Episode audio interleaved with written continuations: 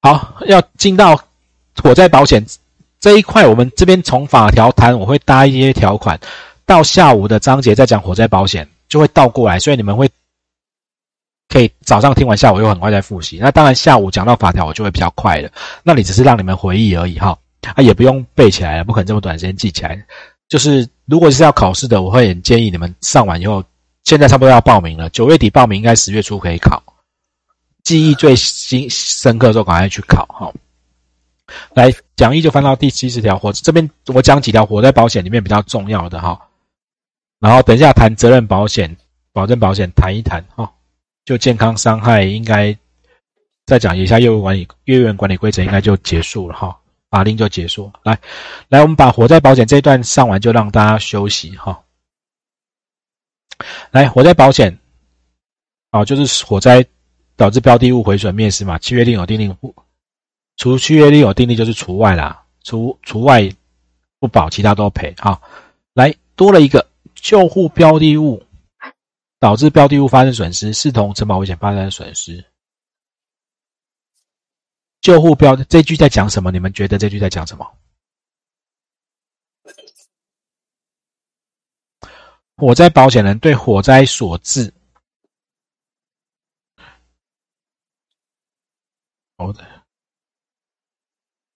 火灾，所以房子烧掉了，要不要赔？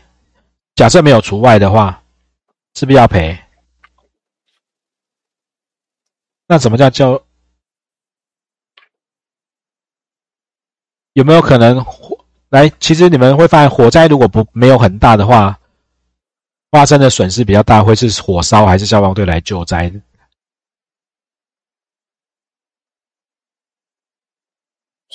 救灾房子的空间，救灾洒水，救灾洒水，对不对？假设这个室内空间长这样，哎，画错了。好，室内空间长这样，你可能只烧这一小块，这一小块，但是就冒浓烟嘛，然后破窗，然后灌水，最后保险公司跑来了，哎，不好意思啊，你看。火灾烧掉的火灾，这颜色不好。来，火灾所致的损失只有这一块哦，其他都是泡水，然后破门啊，不好意思，不赔。那会出现什么状况？那就让他不要叫啊，让他烧啊，让他烧，我不要救啦，反正烧了你才会赔，所以才会有这样子的规定，说你来，你你救灾导致发生损失一样。视同发生的损失，就一样赔。那这台在火灾保险哦，所以那个人身保险不会有这个问题哦。有人会拿这条去乱用。来，集合保险契约的责任，好，这个都是你们在寿险上面不会遇到的。集合之物总瓜为保险，被保险人家属、受雇人就是易得为的物品，易得为保险标的。你保住宅火灾保险，你保住宅火灾保险，你的房子里面，你的东西都是你的吗？有没有可能是家属的、同居人的？但是你，请问你保这个定来，现在我保一个住宅保险，住宅火灾保险里面的动产要承保哦。那动产里面有的是我的，有的是我老婆的，有的是小孩的。假设我还有同居人，好。或者你保的是工厂商业火灾保险，工厂的保险里面有受雇人的，好，他写叫做易德为保险标的，载明的契约，非危险发生的时候可以享受的损失可以享受赔偿。如果没有这样写，请问被保险人名册要列多长？你们知道我要讲什么吗？我难道把被保险人布拉布拉布拉布拉全部列同居人，然后家属，然后受雇人？不用，我的被保险人就是我，哦，公司被保险人，但是这些人的东西是标的，他可以直接载明在契约，说啊，我把把这些人的东西一起保进来。他虽然不是我们契约双方的当事人，契约是保险公司你跟我定的，但是我把这些人的东西都包进来，都会保。来，那这个契约就视同他是帮第三人另一定的，我跟保险公司签约，我把办公室同事的东西都列在保单里面。好，它可以载明在契约里面，所以你们下午看火险就会看到这一条。啊，火灾保险他就说，好，被保险人他是谁？他对这个城堡的建筑物里面动产有所有权，有保险利益。换句话说，这个东西是谁的，他就自动变成被保险人。发生损失，他可以有享有赔偿请求权的人。好，保险法第四条，事故发生损失，享有赔偿请求权人就叫做被保险人。他又说，要保人啊，这下午我们也会讲哈，所以我可以快一点点，把自己的房子还有他的动产拿去投保。要保人就是被保险人，要保人也可以把房东的房子，房客可以把房东的房子拿去保，房客可以保房东的房子，房东可不可以保房客的动产？可以啊，都可以啊，都可以。所以刚刚那个代位就不会发生了。看要保人，不管是房东或房客，来。你现在这个，如果是今天是一个承租的个案，这房子是承租的，它一定会出现一个建建筑物建物是房东的屋主的，然后里面的里面的动产是房客的，对吧？它的建筑物跟动产是分别不同人的，那要保人可不可以是房东？可不可以是房客？哎，遮住了！来，我等下，我先把我自己关掉。来，这是房，呃，要保人可以是可以是房东，哦，他也可以是房客吧？要保人是房东，那房东就是自己的自己的住宅跟他人的动跟他人的动产嘛。如果要保人是房东，是不是这样子？他把自己的住宅跟他人动产投保啊，所以里面动产的所有权人就是房客是被保险人啊。那如果是被保险人，保险公司赔完就不会有代位的问题。他也可以，如果是要保人是房客，所以是不是要保人以动产跟他人的建筑物投保，可以吗？可以啊，都行啊，是的，都可以的。那保险公司理赔的时候，是分分别赔给房东跟房客，他都分分别赔给被保险人，就不会有第跟第三人代位的问题。刚刚我们那我刚刚讲那个很简单的判决，那个房东哦，我刚刚说不用花钱，就是你如果是房东比较善意一点，你就把房客并列被保险人，也不用多钱，赔完他就不会去找房客代位了，不然房客好可怜。你们未来有机会帮人家做房东或房客的保险、租赁的保险，要弄清楚。这个我经常看到人家做错的啦。对啊，二房东没这么多啦，大家大部分你跟房东讲一讲，他都会愿意配合，那就帮他修改。但你们比较辛苦，你们没有赚到钱，但是你们批改这个有时候很麻烦。OK 吗？好，那我请问哦，来，那个小尼，我会不会拿你的房子去投保？依照这样看，我可不可以拿你的房子去投保？可以，可以哈。那你会不会觉得很恐怖？哎，我帮你买一个活险，你觉得如何？啊，所以住宅火灾保险会怪怪的哈。所以他就针对了后面这下，我们也会再看到这个他人呢，除了契约另外约他现配偶家属、受过同居同居的，目前保险公司比较容易接受的另外约定是，你可以约定你附上租赁契约，可以约定我要帮房客保，或者我要帮房东保。但是莫名其妙的人。保险公司他会看，看他他愿不愿意跟你另外约。如果没有另外约，他通常就是限配偶、家属、受雇人、同居人。OK，好，这是这是在讲那个活险。好，来保险金额，这也是我们常见。早上才有人在问，他罚则一六九，我没有放在你们讲义里面，你们上网去查，罚四四四百五，哎，四十五到四百五十万哦。保额是保险公司在承保期间内。他要负责的最高程度，承保前要调查标的物的市价，不能超额承保。最常出现的问题都是那个贷银行贷款，银行贷款，保险公司就说：“哎，来你的房贷一千万，所以你的保额活险要买一千万。”这是错的。请问，房子一千万贵在土地还贵在房子？土地贵在土地对吧？对烧烧掉的时候，烧掉房子，土地怎么烧也不会坏，对不对？对所以属土地是不能承保的，所以它要保的只有那个上面建物的重置成本，看是住宅火灾保险或商业火灾保险，计算金额不太一样而已。好，那可是银行经常都会拿贷款的金额去承承保，那你就罚四十五到四百五十万不等。好，那保额这是保额哦，那保险金额，那保险价额呢？是不是等烧了以后才来看？因为它是一个不定值保险。好，来全，诶，火灾是不定值保险哦。好，所以烧的时候来先记一下，我们下午呃商火可能到下礼拜才会上了。住宅火灾保险的建筑物是用重置成本在赔，商业火灾保险是用实际现金价值。好，没关系，我们后面会讲细一点哈。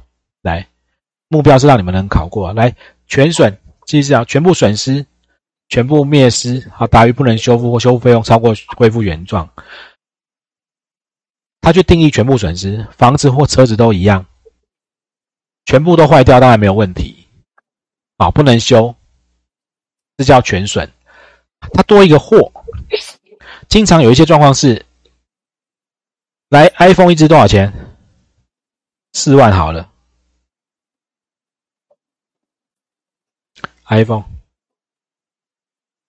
好，结果经过几年，他一变二手机已经剩一万了。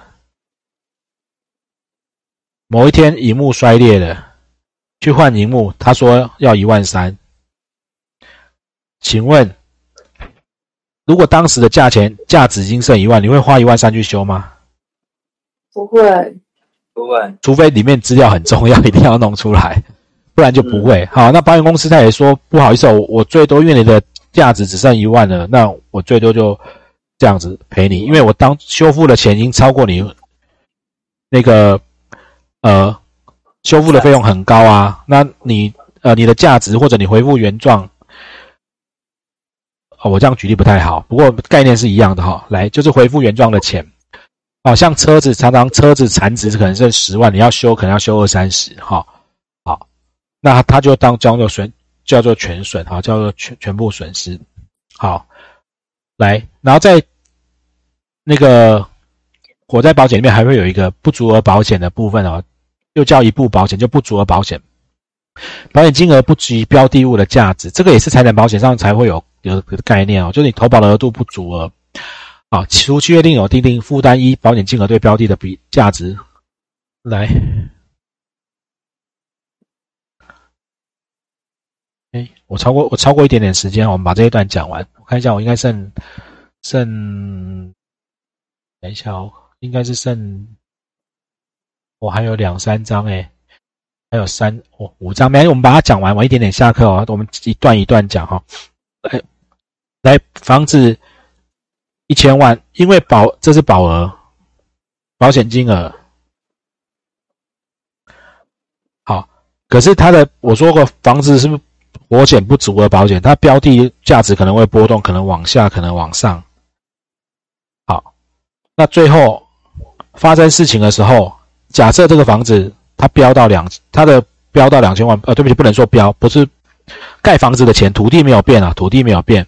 以前人工比较便宜，只要一千万就盖得起来，现在人工比较贵，要两千万才盖得起来。可是因为你保额只有一千万，现在我要重盖要两千万，所以。除了契约另外有有定定的话，保险公司在赔的时候，他会赔保险金额对于保险标的物价值。如果火灾现在烧了，失火了啊，绿色的火没关系，好，失火损失三百万，保险公司赔一百五，因为不然就会出现。哦，你的你的保额只有一千万哦，你的保额是一千万，那你现在失火了，那你的房子现在重建要两千万，保险公司说对不起，我保的你只保一千万是保这一边哦，这边一千万没有保到哦，然后客户就会说，哦没有，我保的是这一千万，没保的是这些没烧的，很难炒，所以就比例去算，就赔你一半。在财产保险会常有这样的状况，因为你保险金额跟保险价额不一定会一样，好，可以吗？行吗？我看一下。好，有人有人皱眉头，没关系，但是慢慢理解，我们后面还会再讲到。来，就是你保额不够的时候啊，来损失未固定钱。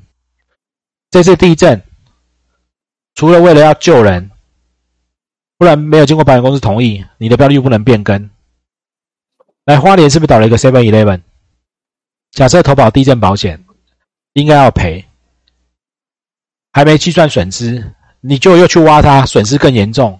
那保险公司它不是很衰？本来你地震倒，我只要赔你一百万，结果你给我挖挖挖挖挖挖完，我要赔一百三十万。那或者你破坏现场，命案现场被破坏，事故现场被破坏了。好，但是为了公共利益或避免扩大损失，啊，比如说我要搞，它已经倒一半了，我不不把它弄倒，会旁边人很危险，或者我要救人，好，你不能去变更。再讲这个，来，全损失契约终止。如果标的物非因契约所载事故完全灭失就终止，一样。花莲的 Seven Eleven，假设他买的是商业火灾保险，那现在地震倒了，标的物是不是不见了？那个房子还会被烧吗？就没了，房子都没了，都挖烂掉没有了，所以契约就终止。OK 吗？好，那那那那个房子旁边是不是有一栋被被撞到也破掉了？如果你们有注意看。就是，如如果好，我直接举例好了。来，部分损失呢？刚那个 seven 其实倒下来有撞到旁边另外一栋大楼，那栋大楼有有一面墙撞破了啦。啊，或者我们来，我们就直接讲，有如果有一个工厂，一个厂房很大，我这样画没关系啊。啊，一个很大的厂房。结果这一半都烧，这一半都烧毁了，部分损失。那请问你是保险公司，你想不想继续投保？继续承保？你是客户，你想不想继续承？如果里面剩的东西已经不重要了，你不一定想保嘛。所以要保人跟保险人都可以终止。那终终止后保保费要还。来，如果理赔一个月不行使，你就不能终止了。那保险公司要终止，要给他十五天，叫客户再去找别人。OK，好，OK 吗？因为来这个厂房好好的，跟烧掉一半，请问危险有没有变动？没有，有可能变更危险，有可能变更安全。如果比较有价值的地方都烧掉，剩的都是空的铁皮屋，它就没什么问题。但如果烧掉的是刚好是。保全系统啊，危险。那这边是最最容易被偷的东西，它就变得很危险嘛。反正它标的物烧掉一半，来，如你看那个地震那个倒一半的房子，你觉得还会有人去偷东西吗？如果里面有很多很有价值，有可能；如果没有的话，不太会有人敢再进去嘛。啊，所以都可以终止，只是保险公司要终止，要十五天前通知。啊，保险公司要十五天前通知，让他有机会再去找新的保险公司承保。好，如果都不终止的话呢？如果两边都不终止，除了契约另有订定，保险公司以后再赔，就剩余额。如果原本保额是一千万，已经部分损失赔掉三百，剩余额七七百，以后责任就剩七百，可以吗？好，什么叫另有定定呢？在财产保险上面，你们常常会有发现，会有一次叫做保额自动恢复条款，保额自动恢复。保，原本一千万，部分损失损失了三百，本来应该剩七百。那事故发生后，它在它自动等你修好，它自动恢复成一千。好，以后看到你们就会有印象，我们曾经讲过哈，大概这样知道就好了。来，再来最后两条，来八十二之一，好，你们看着讲义，七十三到八十一条，它你可以想象它是财产保险的通则。产险的通则，它在海上、陆空责任保证，其他都准用。在我们人寿是一条一条慢慢写哈。好，产险的通则。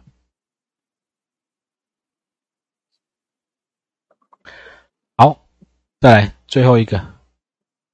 啊，一、一二三一，对不对？还有一条超过一年的财产保险，一二三一二四，这是那个人寿的后面哈，我们大家再看。那在这里不看了，对不起。来，标的物查看，保险公司可以随时来看你的标的物，发现全部一部分不正常，可以建议他修复。如果你不接受建议，保险公司可以书面通知，通知你终止，就是我不保了。哎，你的厂房这样有，我觉得有问题，这里不 OK，那里不 OK，你要修复，那你不修复，我就不保。哦，所以财产保险会有很多这样的状况哈。好，这个部分讲比较讲了久了，讲了二十分钟，我们那个休息一下到四十八分回来，我们四十八分回来再继续。好。